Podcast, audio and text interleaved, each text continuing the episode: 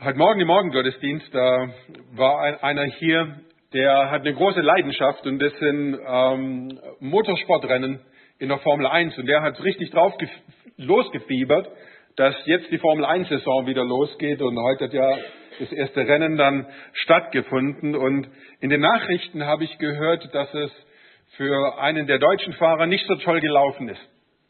Bereits am Start, so wurde in den Nachrichten gesagt, hat er an seine Box gefunkt, ist es normal, dass ich keine Power habe, dass ich keine Kraft habe? Ich habe dann gestaunt über die Antwort, weil äh, die Antwort von der Box lautet, bei dieser Einstellung ja. Äh, habe ich gedacht, okay, so. Das Rennergebnis hat dann gezeigt, dass die Einschätzung der Box vielleicht nicht hundertprozentig ideal war, denn er musste irgendwann das Rennen beenden, weil irgendwelche Probleme am Fahrzeug aufgetaucht sind. Aber für einen, der als mehrfacher Weltmeister so an den Start geht, nicht unbedingt ein toller Start zu hören und zu sehen, ich habe keine Kraft. Aber diesen Satz, ich habe keine Kraft oder keine Kraft steht mir zur Verfügung, die sagen nicht nur Leute wie er in einem tollen Rennautos, sondern wie Kilian vorher schon sagte, das kann uns in ganz unterschiedlichen Situationen in unserem Leben passieren. Und wahrscheinlich, wenn ihr nachgrübelt in eurer persönlichen Biografie, dann stellt ihr fest, wahrscheinlich hat jeder von uns irgendwann einmal diesen Satz schon gesagt. Ich habe keine Kraft mehr. Ich erinnere mich noch gut dran, als ich vor vielen, vielen Jahren mit Freunden in der Schweiz unterwegs war. Wir waren da mit unseren Rennrädern unterwegs, um Alpenpässe zu fahren, haben uns immer schöne Tagestouren ausgesucht, hatten eine wunderbare Tour im Berner Oberland entdeckt über drei schöne große Alpenpässe, Susten, Furka, Grimsel, haben die da in Angriff genommen, haben dann bei der Tagestourbplanung festgestellt, es ist ein strenges Programm für einen Tag, ein paar tausend Höhenmeter, aber wir können das schaffen. Und wir waren auch alle ganz gut unterwegs. Nur unterwegs haben wir gemerkt, wir haben einen Abschnitt vergessen. Und zwar gab es noch einen kleinen Abschnitt auf der Karte zwischen Wassen und Andermatt. Das sind so 600, 700 Höhenmeter. Aber wenn du schon knapp über 2000 in den Beinen hast und noch ein Schlusspass kommt mit dem Grinsel und du hast diese 700 vergessen, dann tut es richtig weh. Und wir haben uns ein bisschen geärgert und haben gesagt, hätten wir uns noch ein bisschen besser vorbereiten müssen. Und ich erinnere mich daran, als ich dann im Schlussanstieg war, im Grimsel, kurz bevor es dann wieder runterging und nach Hause, habe ich mich das eine oder andere Mal bei dem Gedanken ertappt, ich habe eigentlich keine Kraft mehr für die Nummer. Und ihr vielleicht in anderen Situationen genauso. Ich weiß nicht, an was ihr denkt, aber es gibt haufenweise Situationen. Aber wir stellen fest, wir brauchen eine Kraft, die uns vorwärts bringt physische Kraft. Aber die Bibel spricht auch von einer geistlichen Kraft. Habt ihr bestimmt schon gelesen. Und Gottes Wort bringt diese Kraft immer wieder in Verbindung mit Gottes Geist und mit, ähm, mit äh, Gottes gutem Geist oder dem Heiligen Geist. Und seit dem Pfingstfest wissen wir, dass Gottes Geist in allen Menschen wohnt, die zum lebendigen Glauben an Jesus Christus gekommen sind. Nicht nur auf ein paar Einzelne, wie im Alten Testament, sondern auf alle Glaubenden. Und deshalb schreibt auch der Apostel Paulus dann in 2. Timotheusbrief, in Kapitel 1 und Vers 7, Gott hat uns nicht einen Geist der Furchtsamkeit gegeben, sondern der Kraft und der Liebe und der Besonnenheit. Und mit diesen Worten, da bringt Paulus in Erinnerung, dass Gott uns diese geistliche Kraft zur Verfügung stellen will.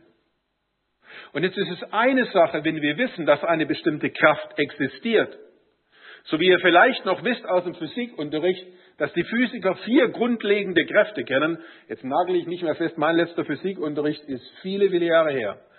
Aber da gibt es so grundlegende Kräfte wie die Erdanziehung und so Dinge. Das, das kriege ich noch hin.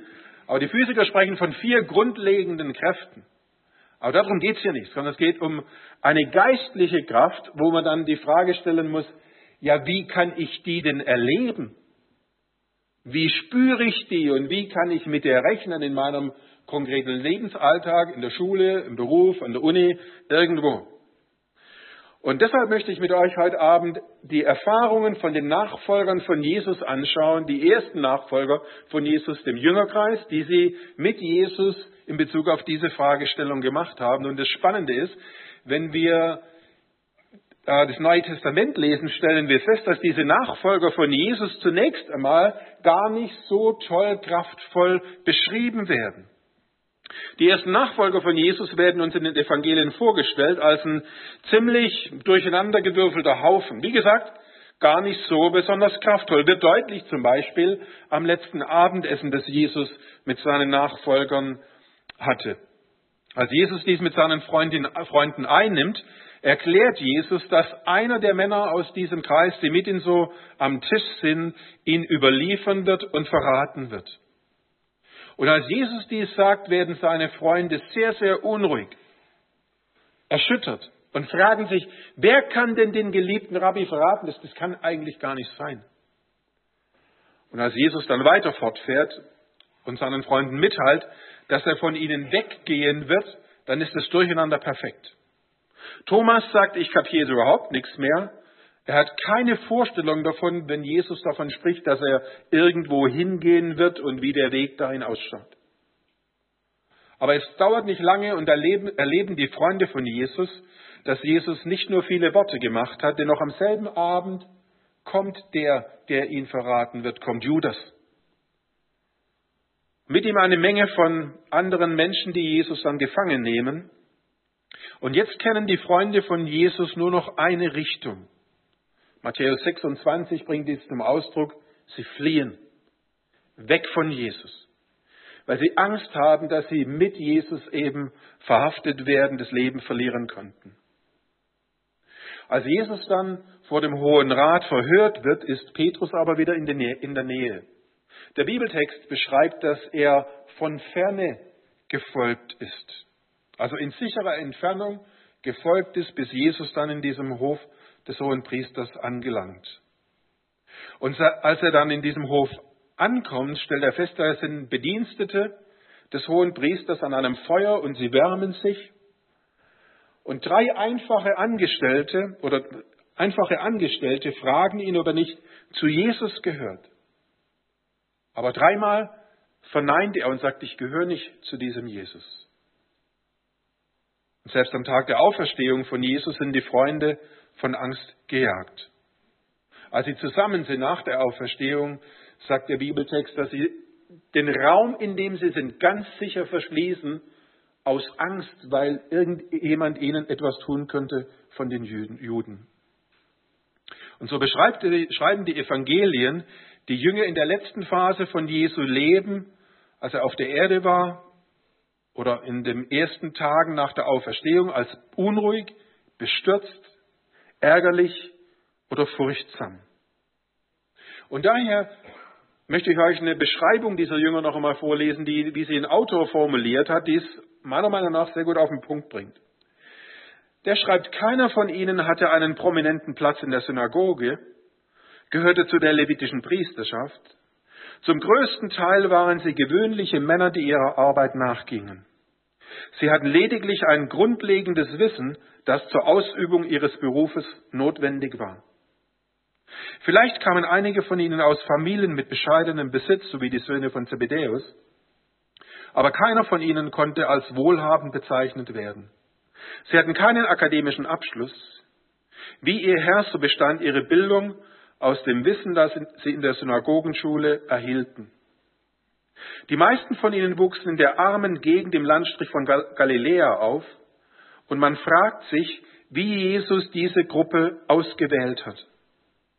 Sie waren impulsiv, ihr Temperament ging mit ihnen durch, sie hatten alle Vorurteile ihrer Umgebung. Kurz gesagt repräsentierten diese Personen einen vollkommenen Durchschnitt der Bevölkerung zu der damaligen Zeit. Und dann zum Schluss, keiner würde erwarten, dass diese Gruppe die Welt für Christus gewinnen kann. So sind die ersten Nachfolger hier charakterisiert. Sie waren alles andere als perfekt. Und ich kann gut nachvollziehen, wie sie sich manchmal gefühlt haben müssen. Als sie die Worte von Jesus gehört haben und Fragen hatten und nicht sicher waren, wie funktioniert es. Weil ich kenne solche Zeiten in meinem Leben auch, wo ich viele Dinge von Jesus gehört habe, aber keine Ahnung hatte, wie, wie funktioniert dies genau. Ich erinnere mich noch daran, wie ich meinen Glauben dann teilweise eingeschlossen habe, wie die ersten Jünger, weil ich dachte, wenn mir einer schwierige Fragen stellt, was dann? Und Angst hat mich in solchen Momenten dann mehr bestimmt, wie mein Glaube oder der Vertrauen auf Jesus. Und ich kann nicht sagen, welche Lebenssituationen du im Moment durchmachst, welche Erfahrungen du hinter dir hast.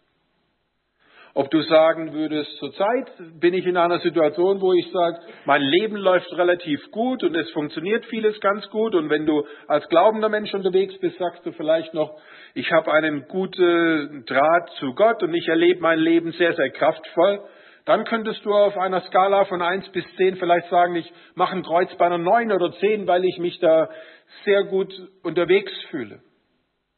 Es kann aber auch sein, dass du sagst, in meinem Leben spüre ich gar nicht besonders viel Kraft, weder physische noch geistliche. Und du müsstest sagen, auf einer Skala von 1 bis 10 bin ich eher auf der linken Seite, eher Richtung 2 oder 3 oder 1 orientiert. Ich weiß nicht, wie es dir da im Moment prinzipiell geht. Als glaubender Mensch, als nicht glaubender Mensch. Denn tragischerweise kommen auch Menschen immer wieder in die Situation, dass sie sagen, ich muss ein Kreuz relativ weit links machen, obwohl sie eigentlich mit Gott leben möchten und mit Gott rechnen möchten. Sie sehen in ihrem Leben in solchen Situationen viele, viele Hindernisse, viele, viele Probleme und sagen, ich habe keinen Mut mehr, keine Perspektive mehr, keine Hoffnung mehr. Und wenn wir heute Abend einige dieser ersten Nachfolger hier hätten, wäre es sehr spannend, wie sie die Frage beantworten würden, was nun? Aber wenn wir sie fragen würden, was ist zu raten in solchen Situationen, dann würden sie sehr wahrscheinlich sagen, schaut nur mal unser Leben an. Schaut, was wir erlebt haben. Und das will ich mit euch heute Abend tun, indem ich mit euch verschiedene Szenen anschaue aus dem Leben der Nachfolger, wo wir erstaunlicherweise feststellen, dass sie irgendwann einmal von kraftlosen Nachfolgern zu kraftvollen Nachfolgern wurden. Die erste Situation, Apostelgeschichte 2, die Verse 14 folgende. Erinnert ihr euch noch, als ich vorher davon sprach, wie Petrus, als Jesus verhaftet wurde, von ferne nachgefolgt ist und dann in diesen Hof des hohen Priesters kam?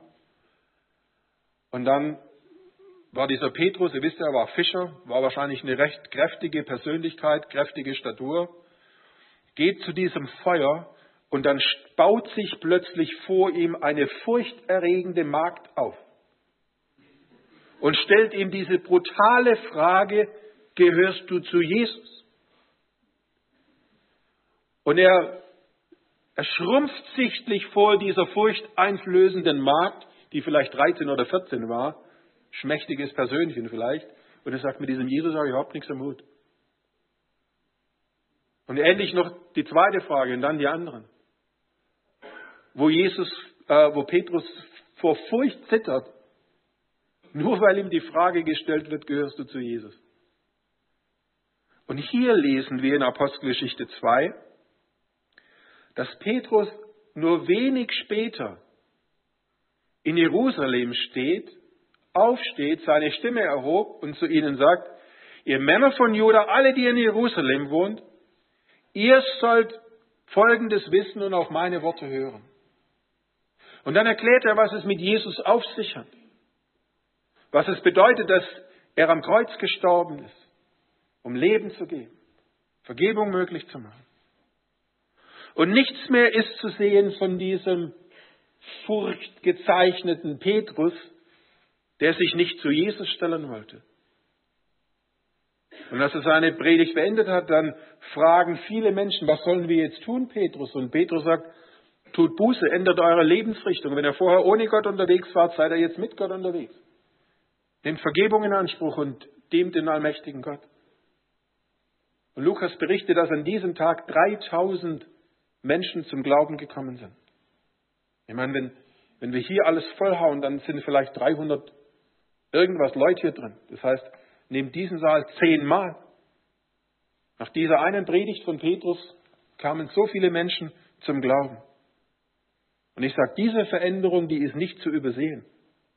Vorher ein furchtsamer Petrus und jetzt ein Petrus, der vor dieser Menschenmenge steht und sagt, das ist Jesus. Und das müsst ihr wissen. Aber nicht nur Petrus begegnet uns in der Apostelgeschichte als veränderter Mensch, auch die anderen Nachfolger werden als veränderte Menschen beschrieben. Die zweite Szene in Apostelgeschichte 5, 27. Ich habe euch vorher auch erwähnt, als die Nachfolger nach der Auferstehung zusammen waren in Jerusalem, hat Petrus und die anderen gesagt, hey, wir müssen sicher machen, dass diese Hütte hier verschlossen ist. Alle möglichen Türen zu, Fenster zu, Riegel vor, dass bloß keiner reinkommt und uns vielleicht noch ans Leder geht, wie es mit Jesus passiert ist. Und jetzt in Apostelgeschichte 5, da lesen wir davon, dass sie mitten unter den Menschen sind. Und der Hohe Rat beobachtet, dass viele, viele Menschen den Mut finden, diesen neuen Glauben an Jesus zu folgen. Und deshalb werden die Apostel ins Gefängnis gesetzt. Und dann lesen wir aber weiter, dass sie durch einen Engel befreit werden und sie dann sagen, egal was ihr uns vorher verboten habt, wir lehren weiter von diesem Jesus. Und dann werden sie wieder vor diesen Hohen Rat gezerrt. Und dann stehen sie vor diesem Rat und sagen dem Rat schlicht und ergreifend, wisst ihr was? Wir müssen Gott mehr gehorchen als Menschen. Und Lukas beschreibt dann, wie sie nach diesem Dialog den Hohen Rat verlassen haben. Apostelgeschichte 5, Vers 40 folgende. Man rief die Apostel wieder herein, ließ sie auspeitschen, verbot ihnen noch einmal von Jesus zu reden. Und dann wurden sie freigelassen. Die Apostel aber verließen den Gerichtssaal voller Freude darüber, dass Gott ihnen das Vorrecht gegeben hat, für Jesus Verachtung und Schmerzen zu ertragen. Und sie verkündeten weiter jeden Tag öffentlich im Tempel und auch in den Privathäusern, dass Jesus der schon lange erwartete Messias ist. Die ersten Nachfolger wurden verändert. Die sind jetzt plötzlich mit einem Mut und mit einer Ausdauer unterwegs, wo du sagst, was ist da passiert? Und ich bin der Meinung, sie haben schlicht und ergreifend die Kraft Gottes erlebt. So wie ein Mann, der zum Glauben an Jesus gefunden hatte, mal sagt, wie diese Kraft sein Leben verändert hat. Er beschreibt, endlich kann ich einschlafen, wann und wo auch immer, egal zu welcher Tages- und Nachtzeit. Ich rauche nicht mehr, keine 70, 80 Zigaretten und auch keine anderen Sachen mehr. Die quälenden Gedanken sind weg, das Streben nach Anerkennung, der Drang, jemand sein zu müssen. Jetzt kann ich mit Gott reden, danken, bitten, singen. Ich fühle mich einfach von Gott geliebt. Was will man mehr? Er sagt, sicher ist bei mir noch lang nicht alles am Platz. Und er sagt dann, schlechte Tage sind auch für mich da und trotzdem gute Tage, weil ich die Erfahrung mache, wie Gott mich durch sein Wort und wirkliche Freunde immer wieder korrigiert. Und so sehen wir an diesen ersten Nachfolgern von Jesus und an diesem Mann, dass Gottes Kraft Menschen verändern kann. Und vielleicht kannst du sagen, wenn du heute nachdenkst, ich habe Gott auch schon mal erlebt, an ganz unterschiedlichen Situationen in meinem Leben. Vielleicht hast du gebetet, weil du Weisheit gebraucht hast für eine schwierige Entscheidung. Und Gott hat auf wunderbare Weise Dinge gefügt und zusammengebracht, um dich zu ermutigen. So wie wir heute Abend gehört haben mit dieser Auswahl aus dem Bibelvers aus dem Johannesevangelium, haben wir nicht gewusst, Uta, dass dieser Vers dich so lange begleitet. Aber Gott macht manchmal solche Dinge, um uns zu ermutigen. Du liest einen Bibelvers, der dir über den Weg läuft und du denkst, das ist wunderbar, genau für mich gemacht. Du hast Gottes Kraft erlebt. Aber vielleicht hast du auch manchmal Zweifel und sagst, wunderbar, wenn die Apostel diese Kraft Gottes erleben und so verändert werden, mit Mut und Ausdauer unterwegs sind. Aber bei mir scheint es irgendwie nicht zu funktionieren. Wahrscheinlich bin ich eine Ausnahme von der ganzen Kraft Gottes Geschichte. Aber das glaube ich nicht. Deshalb will ich mit euch zum Schluss noch darüber nachdenken, wie wir die Kraft Gottes erleben können in unserem Leben. Denn bevor Jesus seine Freunde am Tag der Himmelfahrt verlässt, da sagt er ihnen noch einige wichtige Wahrheiten mit, die auch für uns wichtig sind. Er sagt ihnen zunächst einmal, müsst ihr in Jerusalem bleiben, bis ein wichtiges Versprechen, bis eine wichtige Voraussetzung erfüllt ist, damit ihr überhaupt in meinem Auftrag weitergehen könnt. Und er sagt, bleibt in Jerusalem und Kapitel 1, Vers 8 in der Apostelgeschichte, ihr werdet Kraft empfangen, wenn der Heilige Geist auf euch gekommen ist. Das heißt, Jesus sagt hier seinen Nachfolgern, ihr habt von mir viel gelernt. Ihr habt von mir gehört, was der größte Auftrag ist. Menschen einzuladen in ein Leben der Beziehung zu Gott und sie dann weiter zu lehren, dies beständig in ihrem Leben zu tun. Und er sagt ihnen dann, diese ganze Geschichte, diesen Auftrag und das Leben für Gott und mit Gott, das könnt ihr nicht aus eigener Kraft leben. Ihr braucht einen Antrieb, so wie zum Beispiel ein Formel-1-Fahrzeug einen Antrieb braucht, ein Motor, ist uns vollkommen klar. Wenn sich ein Formel-1-Fahrer in ein Fahrzeug setzen will und sagt, so jetzt geht's richtig ab in diesem Rennen, und die Techniker haben versemmelt, den Motor einzubauen, dann kann er wunderbar vorbereitet sein, aber das Gefährt rührt sich nicht einen Millimeter vorwärts. Und deshalb sagt Jesus hier zu seinen Nachfolgern, ihr müsst erstmal warten, bis ihr mit diesem Antrieb ausgestattet seid, bevor ihr euch dem christlichen Leben widmen könnt. Und das Wunder passiert dann auch. Erklärt uns das Wort Gottes. Wenn Menschen zum Glauben finden, dann erhalten sie Gottes Geist, diesen Antrieb. Gottes Kraft. Und ich weiß nicht, wo du da unterwegs bist, ob du schon gesagt hast, ich will ein Leben mit Gott beginnen. Wenn du dies getan hast, dann hast du diesen Antrieb in deinem Leben, kannst darauf setzen. Und wenn du es noch nicht getan hast, dann steht die Einladung Gottes, dass er sagt, beginn ein Leben mit dir und ich gebe dir diese übernatürliche Kraft. Und dann entfaltet Gottes Geist seine Kraft in unserem Leben. Und dann passiert aber etwas Besonderes, was Paulus mal erwähnt im zweiten Korintherbrief in Kapitel 4 und Vers 7. Er sagt dort, wir haben diesen Schatz, diese Kraft Gottes in irdenen Gefäßen. Und irdene Gefäße, da meint er sowas wie Tonkrüge. Tonkrüge kennt ihr vielleicht aus irgendwelchen Museen, die gebrauchen wir heute weniger, aber die Dinger sind sehr empfindlich.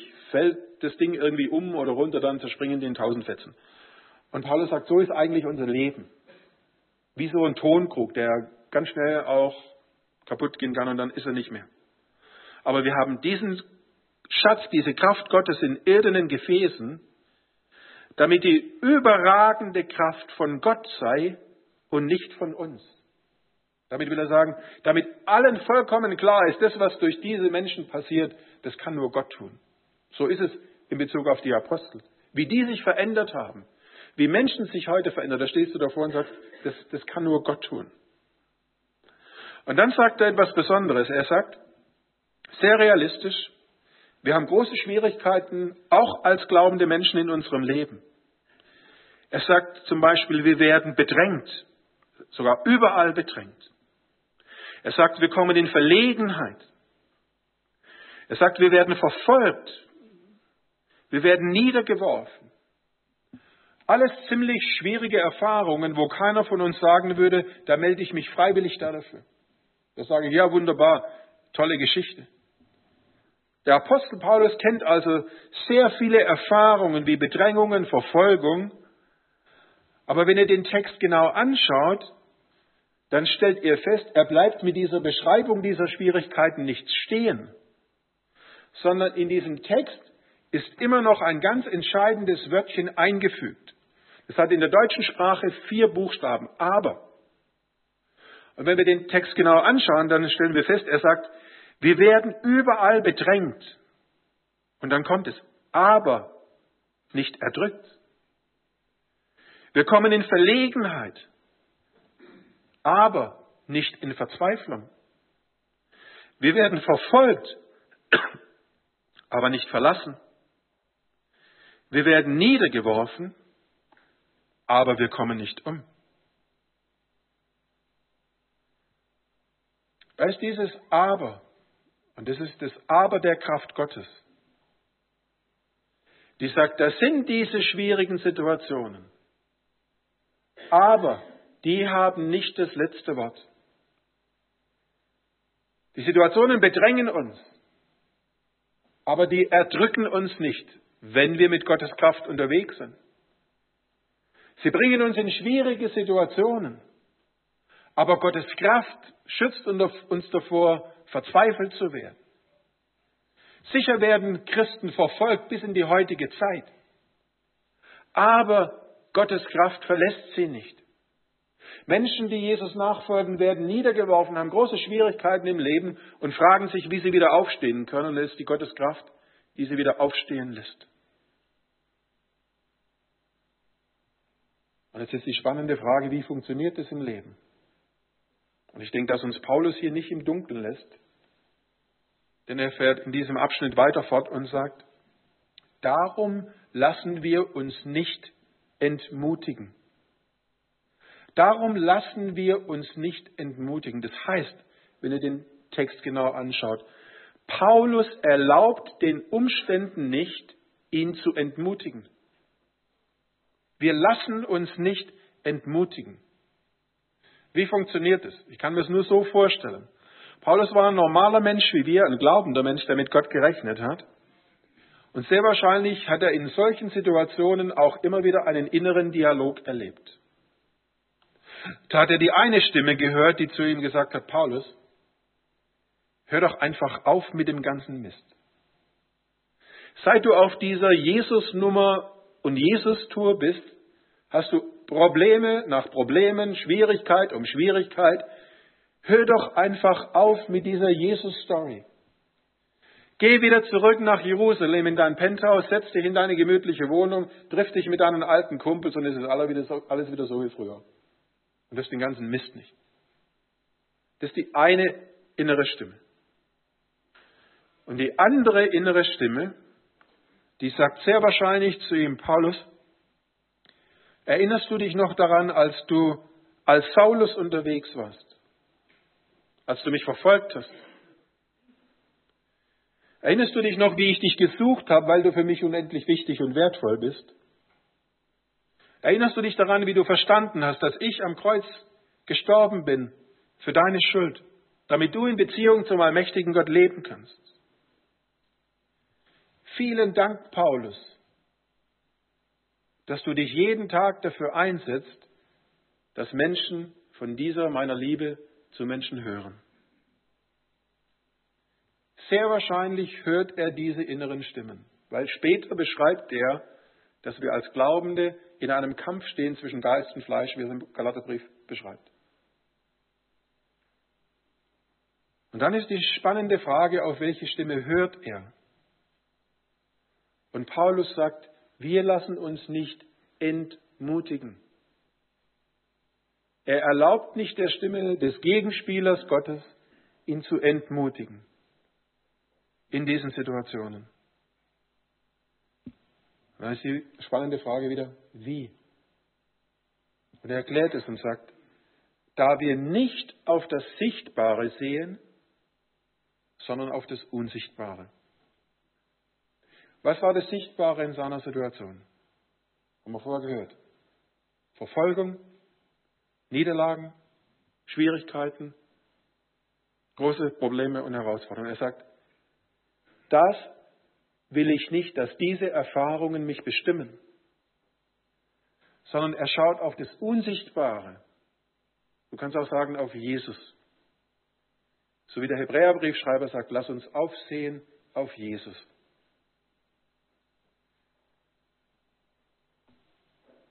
Und so erlebt er, dass diese Kraft Gottes in seinem Leben sich entfaltet. Und wenn du sagst, ich würde gern dass diese Kraft mein Leben bestimmt, dann kannst du nur dasselbe tun wie Paulus. Wenn du zum Glauben gefunden hast und diesen Antrieb des Geistes in dir hast, musst du auf Gottes Stimme hören. Wegsehen vom Sichtbaren hin auf das Unsichtbare, damit seine Kraft sich in deinem Leben entfalten kann. Und ich weiß, dass dies schwierig ist. Und immer wieder herausfordernd in unterschiedlichen Situationen. Und ich kenne viele, viele Situationen in meinem Leben, egal ob Studium oder Beruf oder später oder was auch immer, wo ich genau dies einüben musste. Ich schaue weg von diesen Schwierigkeiten, die uns runterziehen und hin auf Jesus.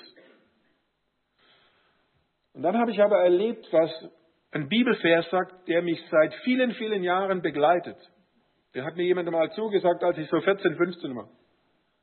Sein Vers aus dem Alten Testament, aus Jesaja 40 und Vers 31. Aber die auf den Herrn hoffen, gewinnen neue Kraft. Sie heben die Schwingen empor wie die Adler, sie laufen und ermatten nicht, sie gehen und sie ermüden nicht. Und das ist eine Verheißung Gottes. Dass wenn wir auf ihn hoffen, auf ihn setzen, dass aus der Glaubensverbindung eine Kraft entsteht, sodass, wie Jesaja hier sagt, wir unterwegs sind wie Adler und ihr seht manchmal Adler in Bildern oder Filmen, wie sie majestätisch über allen Problemen und Schwierigkeiten kreisen. Oder ihr seht Läufer, die laufen und laufen, die können nicht. Und das sind die Bilder, die hier verwendet werden. Der Adler und der Läufer, der nicht ermattet und der von Problemen nicht tangiert wird. Und so beschreibt Paulus, wie diese Kraft in unser Leben kommen kann. Und wieder ist die Frage für uns, wo sind wir jetzt gerade im Moment? Vielleicht in einer Situation, wo wir sagen, hier brauche ich eigentlich göttliche Kraft. Wo muss ich wegsehen von irgendwelchen Dingen, die mich runterziehen, die mich kaputt machen, die mich demotivieren, und wo muss ich hinsehen? Auf Jesus. Ich weiß nicht, welche Situation du da vor Augen hast. Aber du hast nur zwei Möglichkeiten. Entweder schaust du auf das Demotivierende, auf das Sichtbare, oder auf das Motivierende, auf das Unsichtbare, auf Jesus und auf seine Kraft. Und wenn du kraftvoll unterwegs sein möchtest, dann musst du auf Jesus sehen. Und dann deine Hände falten, schlicht und ergreifend und sagen, Jesus, in deinem Wort steht, dass wenn ich dir vertraue, dass dann Kraft in mein Leben kommt. Und ich erbitte das für die Situation X oder Y, dass du mir genügend Kraft gibst in der Situation, egal ob Beruf oder Gemeinde oder was auch immer. Und dann kannst du erleben, dass, dass diese Kraft in dein Leben kommt, wie es die ersten Jünger erlebt haben, dass sie mit Mut und Ausdauer unterwegs waren. Aber es ist die spannende Frage, auf was siehst du? Auf das Sichtbare oder auf das Unsichtbare? Und dann musst du fragen, wie kriege ich das geregelt in meinem Alltag? Und wenn du dann sagst, oh ja, ich weiß wie. Ich gehe einmal am Sonntag in der Woche in Gottesdienst, lass mir aus der Bibel vorlesen und singen schöne Lieder. Und dann habe ich auf das Unsichtbare geschaut und das, das gibt mir genügend Kraft für die ganzen sechs, sieben Tage danach. Ich glaube nicht, dass es reicht. Das ist ein guter Anfang, die Woche so zu beginnen. Aber ich glaube, dass wir in unserem Leben beständig diesen Blick auf Jesus brauchen. Dass wir sein Wort lesen sollten, der, das uns immer wieder daran erinnert an ihn. Dass wir das Gebet brauchen. Ich glaube nicht, dass es ausreicht, wenn wir sagen, einmal in der Woche am Sonntag. Wir brauchen das, den Blick auf das Unsichtbare mehr und häufiger für die vielen Herausforderungen in der Woche. Und ich weiß nicht, wie dir das gelingen kann. Vielleicht könnt ihr euch nachher ein bisschen darüber unterhalten. Das wäre ein spannendes Thema nachher im M12-Café. Dass du den anderen einfach mal fragst, wie gelingt dir das mehr auf Jesus zu sehen? Damit mehr Kraft von Gott in deinem Leben ist. Denn am Anfang sagte ich, Sebastian Vettel hat an der Box gefragt, ist es normal, dass ich keine Power habe? Sie sagten, normal in der Phase. Wenn du hier bist und sagst, als Nachfolgerin, als Nachfolger von Jesus, ist es normal, dass ich keine Power habe? Dann sagen dir hoffentlich die Texte von heute Abend, es ist nicht normal. Weil Gott will dir Kraft geben. Hat sie dir gegeben durch seinen Geist. Von daher wäre es ganz, ganz spannend, miteinander da zu reden und zu fragen, wie macht ihr das, damit mehr Kraft von Gott in eurem Leben sichtbar wird. Und in dem Sinn wünsche ich euch ganz, ganz spannende Gespräche nach im Gottesdienst und will jetzt Gott dafür danken, dass er uns diese Kraft gibt, sodass wir eben nicht sagen müssen, es ist normal, dass wir kraftlos als seine Nachfolger durchs Leben gehen. Herr Jesus, wir danken dir von Herzen für dein Wort und danken, dass du uns sehr deutlich hier beschreibst, dass die ersten Nachfolger keine Superhelden waren, sondern einfach Menschen wie wir, aber die erlebt haben, wie deine Kraft sie verändert und wie deine Kraft sie durchträgt durch schwierige Situationen. Und so will ich bitten für mich, für uns alle, dass wir dies erleben in unserem Alltag mehr und mehr, dass wir auf dich sehen, auf den Unsichtbaren und erleben, wie du uns Kraft gibst, sodass wir wirklich gehen können, ohne zu ermatten, dass wir wie die Adler kreisen können, unterwegs sein können, weil deine Kraft uns weiterhilft und weiterführt. Und dafür danken wir dir von ganzem Herzen. Amen.